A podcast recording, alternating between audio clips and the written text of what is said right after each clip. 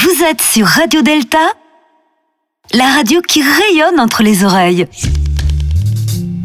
Vous écoutez l'été sur Delta et on embarque pour un moment qui va rayonner entre vos oreilles. L'été sur Delta, c'est une émission par semaine qui reprend les meilleurs moments de toutes nos émissions. Découvrir, réentendre, passer un bon moment avant d'aller à la plage ou de sortir entre amis. Vous écoutez l'été sur Delta et on débarque pour un moment qui va rayonner entre vos oreilles. 1, 2, 3 Soleil, c'est l'émission qui donne la parole à ceux qui tentent d'améliorer le monde en s'améliorant eux-mêmes. Elle recevait d'ailleurs il y a quelques mois François Charon pour son action associative au sein des établissements pénitentiaires. Faire rentrer l'art et le sensible au milieu d'un univers carcéral, un extrait que nous retrouvons de suite. Alors, je souhaiterais poursuivre euh, la chronique de Marie-Pascale avec François Charon, qui, qui est euh, notre invité, un de nos deux invités ce soir, parce que lui aussi s'intéresse à la prison il s'intéresse à l'art et il va nous parler de, tout cela dans 10 secondes. Parce que comme je vous l'ai dit au début, il y a plusieurs façons de poursuivre l'œuvre commencée dans le temple. Et la façon, ou une des façons, la façon en tous les cas dont il va nous, dont il va nous parler ce soir, c'est la prison et l'art. Et donc, je donne tout de suite la parole à François Charon pour qu'il nous explique euh, ce qu'il fait. Alors, pas uniquement la prison est là, c'est l'intervention en prison. Et euh, le travail euh, que je fais avec d'autres pour aider euh, des prisonniers à retrouver une certaine dignité. Donc c'est ça. Donc j'interviens à deux titres en prison. Et, justement, on voit ton hélicoptère qui tourne autour. Voilà, tout à fait, tout à fait. On est en train de préparer la sortie de quelqu'un. Alors nous sommes en direct, hein, toujours. ce sont les aléas du direct. Donc euh, j'interviens à deux titres, dans le cadre de deux associations. Dans l'une, je m'occupe de présenter au public des œuvres réalisées dans les prisons d'Île-de-France, des œuvres euh, picturales, euh, sculptures, vidéos, etc. Ça, c'est une des, missions que je me suis donnée. Et la deuxième, c'est j'interviens aussi en prison, à Fresnes, pour euh, former, euh, préparer à la sortie des prisonniers. Alors, je ne leur, enseigne pas la façon de creuser un tunnel, pas, vraiment, mais en tout cas de se présenter à l'extérieur, voire de créer sa petite structure à l'extérieur. Alors ce sont deux publics, euh, deux publics de prisonniers euh, assez différents. Alors d'abord, la prison et l'art. Ce qu'il faut savoir, c'est que euh, dans le grand public, si on dit aux gens que dans les prisons on peut peindre, on peut dessiner, on peut sculpter, il y en a certains qui disent ah mais c'est le club Med en prison. Rassurez-vous, la prison c'est pas le club Med. Quand on ne travaille pas en prison, quand on ne participe pas à des ateliers, on est 22 heures dans une cellule. Donc 22 heures dans une cellule de 12 mètres carrés. Euh, quand on est avec un... Oui, euh, quand ce sont des longues peines, non. Hmm. Quand ce sont des longues peines, on, on, est en général seul. Quand ce sont des peines plus courtes, quand vous êtes simplement prévenu, vous pouvez être 2, 3, 4 ou 5 dans une prison, une cellule de 12 personnes, de 12 mètres carrés. Donc ça, il faut même le savoir que c'est pas le Club Med vraiment.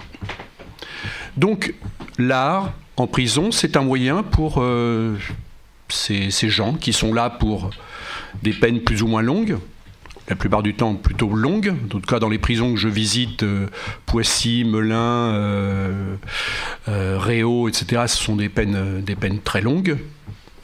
Ce sont des peines très longues parce que ce sont des gens qui ont fait des choses très très mal, qui ont, tué, qui ont fait des crimes sexuels, qui ont fait des choses euh, horribles.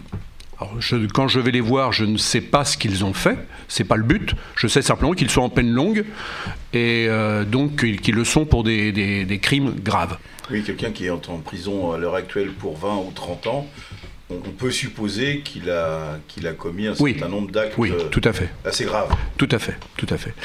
Donc, si vous voulez, quand on va les voir dans le cadre de, la, de l'association qui s'occupe de présenter les œuvres, euh, ça s'appelle Talent Caché, l'association. On présente, on fait une exposition une fois par an, euh, on expose les œuvres, on va d'abord dans les prisons euh, sélectionner les œuvres, rencontrer les prisonniers, discuter avec eux, non pas de ce qu'ils ont fait, mais de, du travail artistiques qu'ils ont fait avec des intervenants, avec des profs des profs d'art plastique qui viennent en prison, comme il y a des profs de, de français, de maths, etc.. En prison, il y a, tout un tas de, possibilités, en tout cas, d'apprendre des choses. Qu'est-ce que, que l'on vise? On vise simplement à redonner à ces, à ces gens une certaine dignité, une dignité d'eux-mêmes. Et très souvent d'ailleurs, euh, pour eux, l'art, c'est un moyen de communiquer avec leur famille. Ils font des œuvres, parce que la plupart du temps, les œuvres que nous exposons, ils ne les vendent pas. Euh, parce qu'ils veulent les garder euh, pour leur famille. C'est un moyen pour eux de communiquer avec leur famille, de montrer qu'ils sont encore des êtres humains, même s'ils ont commis des actes très très graves. Alors je dis ça parce que la, plupart des, des, œuvres que nous exposons sont des œuvres réalisées par des prisons, dans des prisons de longue peine, des centres, euh, des centres pénitentiaires. Pourquoi? Parce que simplement ils ont le temps.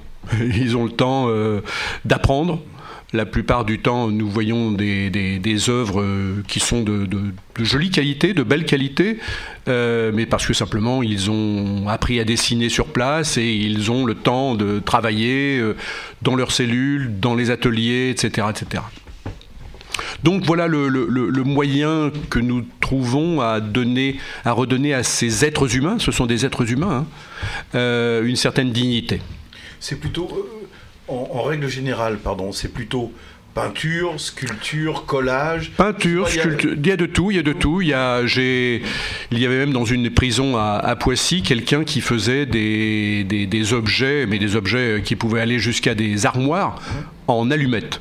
Donc pour vous dire que c'est, vous pouvez imaginer le nombre d'allumettes qu'il faut pour faire euh, une petite armoire euh, en allumettes. Eh bien, il faisait tout cela. Il y en a qui font des collages, qui font des. J'ai même vu des gens qui faisaient des, des qui fait des motos euh, de taille d'une moto en, carton, en papier mâché, euh, etc. C'est vraiment assez impressionnant l'imagination que, les gens euh, finissent par avoir. Il y en a qui dessinent des mangas, qui il y en a même un à Melun qui, à force de dessiner des mangas, s'est mis à apprendre de japonais, etc. Donc, on voit toutes sortes de gens de cette nature, euh, qui sont, euh, avec qui on discute euh, d'art, de, la façon de s'exprimer.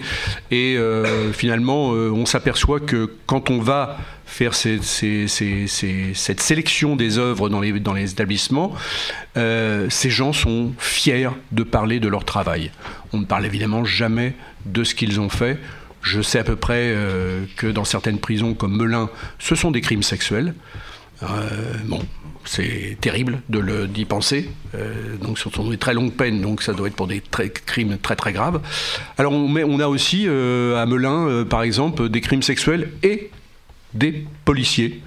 Pourquoi? Parce que quand vous savez que dans les prisons, ceux qui font des crimes sexuels sont en général les souffres-douleurs de tout le monde et donc se font tabasser. Donc on les a mis dans des établissements particuliers et c'est là où on met aussi des policiers parce que euh, on sait qu'ils se font pas ils se font pas tabasser par euh, par les délinquants sexuels. Un petit instant musical et nous poursuivons.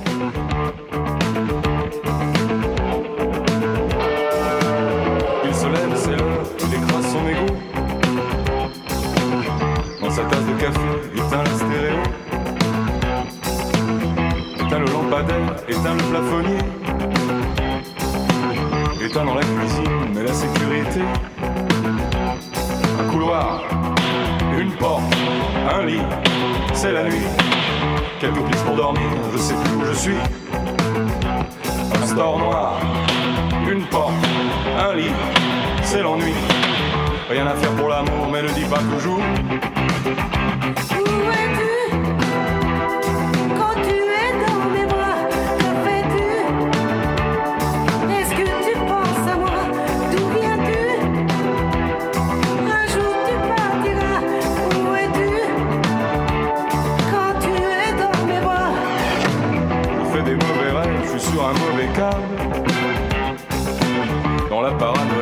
de marchand de sable. Je vois en panoramique urgente et désirable une blonde décapitée dans sa décapotable. Cauchemar, highway, road trip, fumée noire, une serpent vorace tue au fond d'un couloir. J'en sors pas. Cafard, Patrick, idée noire. Avalé par l'espace au fond d'un entonnoir. Je veux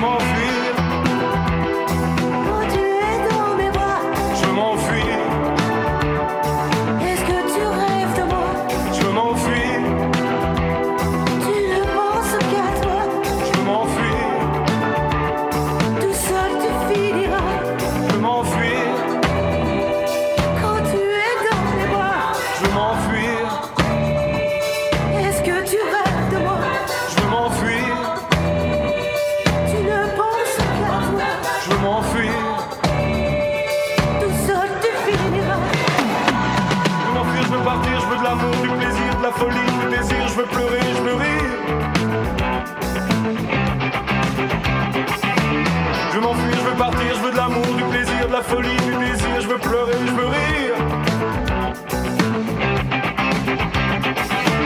Je veux m'enfuir, je veux partir, je veux de l'amour, du plaisir, de la folie, du désir, je veux pleurer, je veux rire.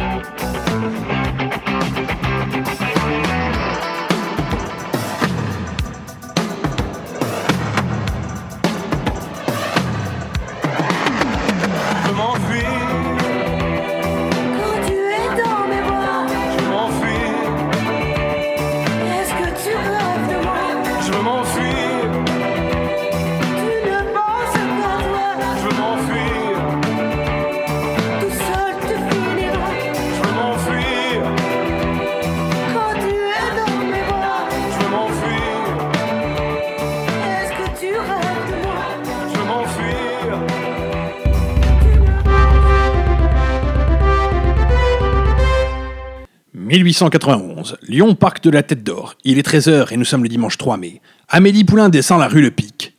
Euh, non, c'est pas ça. Qui a changé mon texte, bordel? Bon, je reprends. 1891, Lyon, parc de la Tête d'Or. Il est 13h et nous sommes le dimanche 3 mai. Il fait beau et les beaux jours voient apparaître les premiers automobilistes en balade dans le parc. Dans la cohorte des chanceux qui possèdent une voiture, le tout nouveau doyen de l'université, Monsieur Dossa, qui ce jour-là a décidé de promener la femme qu'il désire en secret, la belle Marie-Françoise. Oh, que vous êtes charmant, monsieur Jean-François, de vous proposer pour cette balade. Cette belle automobile. Que c'est grisant, cette vitesse soudaine. Ça me fait des chatouilles dans le ventre. Oh, mademoiselle Marie-Françoise, je suis bien heureux que vous ayez accepté mon invitation. Je suis très heureux que vous soyez la première personne à essayer mon automobile. C'est un achat fort coûteux, mais que ne ferait-on pas pour être à la pointe de la modalité Oh oui, monsieur Jean-François. Je songeais d'ailleurs à me faire installer certaines commodités chez moi, mais j'ai bien peur que cela soit une dépense trop importante pour le moment. Oh, oh, mademoiselle Marie-Françoise, vous savez, si nous mutualisions nos dépenses, nous aurions bien plus de facilité avec l'avenir. Mais c'est une proposition, monsieur Jean-François Cela pourrait l'être. Horreur, stupéfaction. Un jeune conducteur pas encore expérimenté vient de percuter la belle auto de M. Jean-François. Mais alors, mes amis, que faites-vous donc, jeune homme? Mais revenez Revenez donc Oh, monsieur Jean-François, votre belle auto est toute cabossée. Et le malotru a pris la fuite. Cela ne se passera pas comme cela. Nous retrouverons cet individu, je le promets. Et effectivement, lorsque M. Jean-François avait une promesse en tête, il ne l'avait pas ailleurs. Et après avoir passé plusieurs dimanches dans le parc, il s'aperçut qu'il n'était pas le seul à subir ces délits de fuite. Il demanda donc une entrevue avec le préfet, son ami. Monsieur le préfet, je me permets de demander une audience auprès de vous, car j'ai besoin de votre soutien dans une affaire de la plus haute importance. Je vous écoute, Jean-François, mais faites vite, hein, car j'ai un souper avec monsieur le ministre Philippe. Alors, le nombre d'accidents dans le parc de la Tête d'Ol ne cesse d'augmenter chaque dimanche. Cela devient de plus en plus compliqué pour les honnêtes citoyens de se promener sans être accrochés par un malotru. Mais c'est les aléas de la vie, mon cher.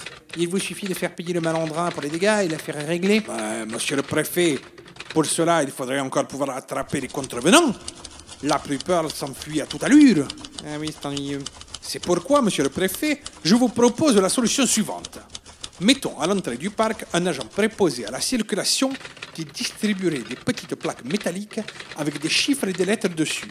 Les conducteurs auraient l'obligation de mettre cette plaque bien en évidence sur le véhicule et ainsi, s'ils venaient à faire un accident, il serait plus simple de les retrouver. Oui, c'est ingénieux, mais cela va demander beaucoup de plaques. Mais non, il suffira de les récupérer à la sortie du parc. Ainsi, il ne faudra que quelques plaques. Mon cher Jean-François, c'est tout adopté. J'en parle au ministre ce soir même. Et vous pourriez aussi, mon cher, rajouter un appareil photo qui prendrait les véhicules qui iraient trop vite afin de voir les numéros de plaques et faire payer les contrevenants. Mon cher, c'est même plus que tout adopté. Monsieur le ministre sera ravi. Et c'est ainsi que les premières plaques minéralogiques furent utilisées en France. Voilà la petite histoire.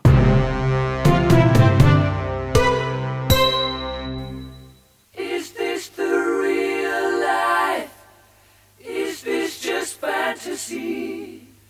Caught in a landslide, no escape from reality. Open your eyes, look up to the skies and see. I'm just a poor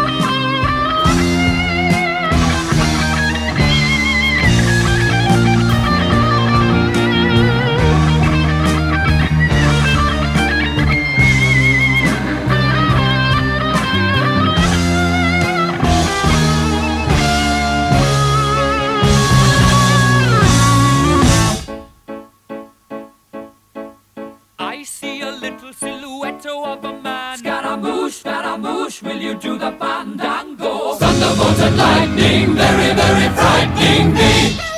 Galileo, Galileo, Galileo Figaro. Magnifico! I'm just a poor boy, and nobody loves me. He's just a poor boy from a poor family, sparing his life from this monstrosity. Easy come, easy go. Will you let me go? Bismillah. No, we will not let you go. Let him go. You go. Let him go. Bismillah. We will not let you go. Let me go. We'll not let you go. Let me go. We'll not let you go. Never Let me go. Oh, mamma mia, mamma mia. Mamma mia, let me go. Beelzebub has a devil put aside for me. For me. For me.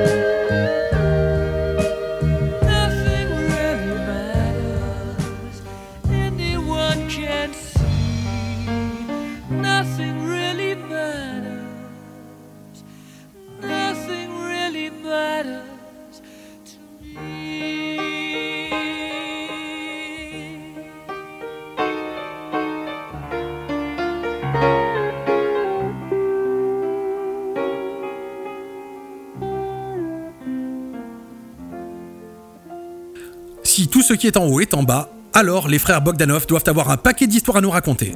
Les deux mathématiciens étaient les invités de deux colonnes à la une où ils ont parlé de leur relation aux chiffres et à l'infinitude de l'univers. Deux colonnes à la une. Les francs-maçons sur Radio Delta. Deux colonnes à la une. L'invité du jour.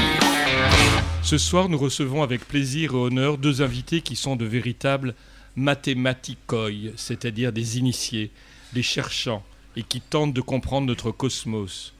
Ils ont accepté de passer du temps X au temps X-rated en venant à notre émission.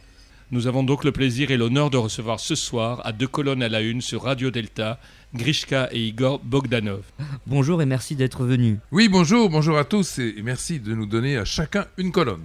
Vos origines sont plurielles. Euh, je sais que vous avez origine russe, euh, autrichienne et que vous êtes aussi gascon tous les deux. On aurait presque pu rajouter d'ailleurs euh, une origine qui vient de l'au-delà de la galaxie, puisque lorsque tu t'es perdu dans ce chemin qui nous a amenés jusqu'ici, tu aurais dû emprunter en fait ce que l'on appelle un pont d'Einstein-Rosen qui permet de connecter directement deux points de l'espace-temps en temps imaginaire. Un temps imaginaire, c'est un temps qui est mesuré par des nombres imaginaires. C'est ça qui t'aurait fait gagner du temps, mais enfin, tu es là.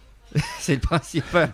Pour l'instant, je suis encore là. Alors, je, je vous remercie parce que justement, Fred est le chanteur de mon groupe et on essaye de lui faire comprendre ce qu'est un pont dans une chanson. Là, tu as l'explication. oui, exactement. Alors, nous, oui, parce que nous- nous- Einstein était lui-même, on parle de pont, mais Einstein était lui-même, tout le monde le sait, il était violoniste. Donc euh, le pont d'Einstein-Rosen, c'est finalement une façon de, euh, de te rapprocher tout simplement de la musique à travers un grand scientifique. Et Einstein faisait tout ça à bicyclette, il a trouvé beaucoup de choses en pédalant. Ah oui, absolument, absolument. Et il disait d'ailleurs que euh, c'est à partir de ses expériences sur un vélo Tout à fait. Et euh, dans un ascenseur, mais également dans un vélo, qu'il avait compris le phénomène de l'inertie. Et aussi le phénomène de l'inertie gravitationnelle. Très important parce qu'effectivement, la gravitation, les ondes de gravitation, on le sait, ça passe par lui. La récente découverte du trou noir par sa photographie nous montre à quel point ce génie en 1916 avait pu percer justement, grâce à ce fameux pont dont on parle et qui me permet d'enjamber le temps, avait pu percer le, le secret de l'un des plus mystérieux phénomènes de l'univers. Donc, deux des plus grands révolutionnaires sont des fanats du vélo, Einstein et Che Guevara. Alors, Oui, absolument. Mais Che Guevara était un, un lecteur d'Einstein assidu, tout le monde le sait. Oui, c'est vrai. Donc, euh, vous venez donc de, de publier aux éditions Grasset donc euh, l'équation Dieu. Euh, ce qui est très appréciable dans cet ouvrage, euh, contrairement aux, autres, c'est que euh, là, tout d'un coup, on rentre vraiment dans, dans l'intimité euh, familiale euh, des Bogdanov, puisque le, le livre s'ouvre sur ce château de, de Saint-Lary. Et donc là, on rentre dans votre petite enfance. Et c'est vrai que le psychanalyste que je suis est, est- forcément attentif à, à- ce côté-là. Et ça donne vraiment un, un- côté novateur par rapport à ce que vous faites d'habitude. Oui, tout à fait, parce que nous avons cheminé vers ce mystère, qui est un mystère absolument fascinant en mathématiques, est celui de la fonction zeta. Nous y avons cheminé à travers le mystère de sa propre enfance et de la découverte qui est liée à sa propre enfance. Parce que c'est vrai que quand on est enfant, comme disait Bachelard, on vit dans un monde euh, merveilleux, où euh, tout est découverte, où on a envie d'apprendre, où on a envie de connaître.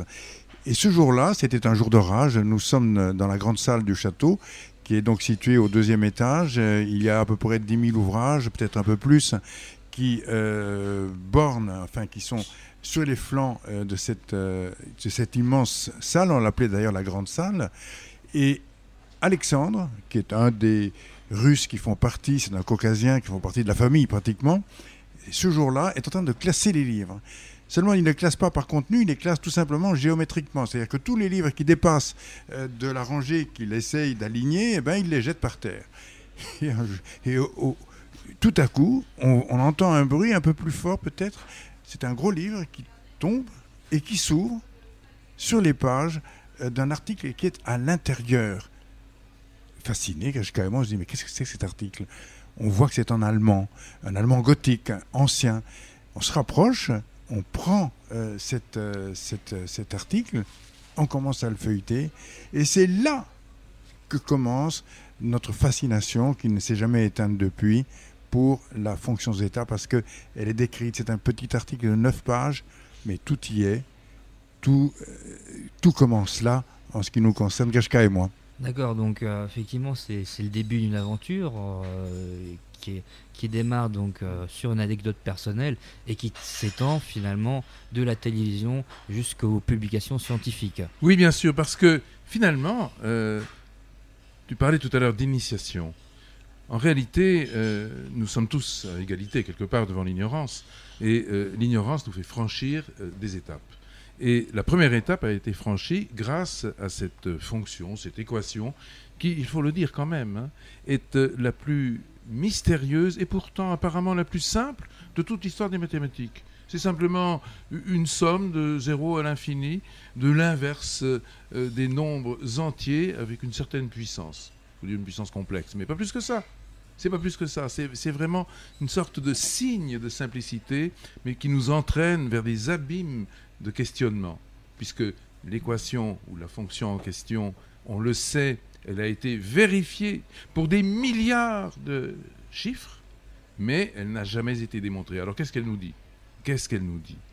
Elle nous dit tout simplement que quand on prend la suite des nombres entiers, 1, 2, 3, 4, 5, 6, 7, 8, 9, 10, et ainsi jusqu'à l'infini, eh bien, on va rencontrer des nombres dits premiers. Qu'est-ce qu'un nombre premier? C'est un nombre qui n'est pas divisible. Il est divisible par 1 ou par lui-même. Autrement dit, il est indivisible. Ce sont les atomes numériques, les atomes des nombres. Or, la grande question qui se pose, et tous ceux qui nous écoutent, je vous invite vraiment à vous la poser, parce que de cette réponse-là va dépendre beaucoup de choses dans votre accomplissement, votre chemin personnel. Est-ce que ces nombres premiers surgissent au hasard dans la suite des nombres entiers ou pas? Est-ce que c'est le hasard qui commande ou au contraire est-ce qu'il y a un ordre? Eh bien en 1859, lorsque le grand Bernard Riemann, qui est l'auteur, découvreur de, des propriétés de la fonction zeta, lorsqu'il trouve les solutions de cette fonction, ce n'est pas facile, hein, c'était, et c'est, ça reste aujourd'hui une extraction compliquée de trouver les racines, les solutions de cette équation, et bien lorsqu'il les trouve, il démontre que, et c'est une hypothèse, mais il le démontre déjà dans son hypothèse, en tout cas il le propose, il propose de dire, d'affirmer que les solutions de la fonction zeta correspondent précisément à l'ordre des nombres premiers dans la suite des nombres entiers. Voilà la grande découverte. C'est inouï. Mais vous verrez tout à l'heure, ça ne s'arrête pas là. Oui, ça ne s'arrête pas là parce que ce qui est extraordinaire, c'est que Bernard Riemann constate que, en effet, sa fonction, elle marche. Elle marche parce qu'elle peut prédire l'emplacement des nombres premiers.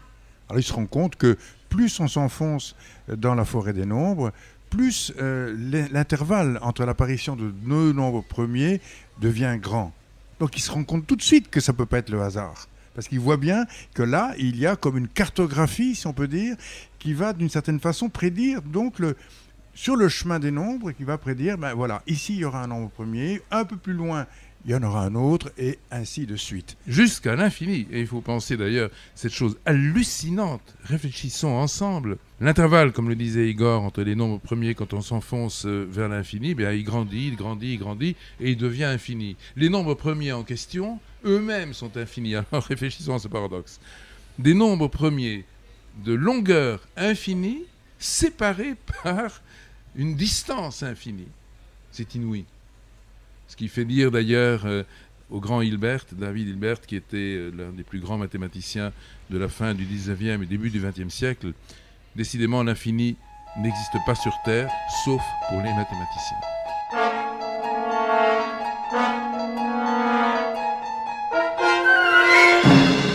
Des invités, des chroniqueurs et de la musique, c'est deux colonnes à la une, l'émission des francs-maçons à la radio.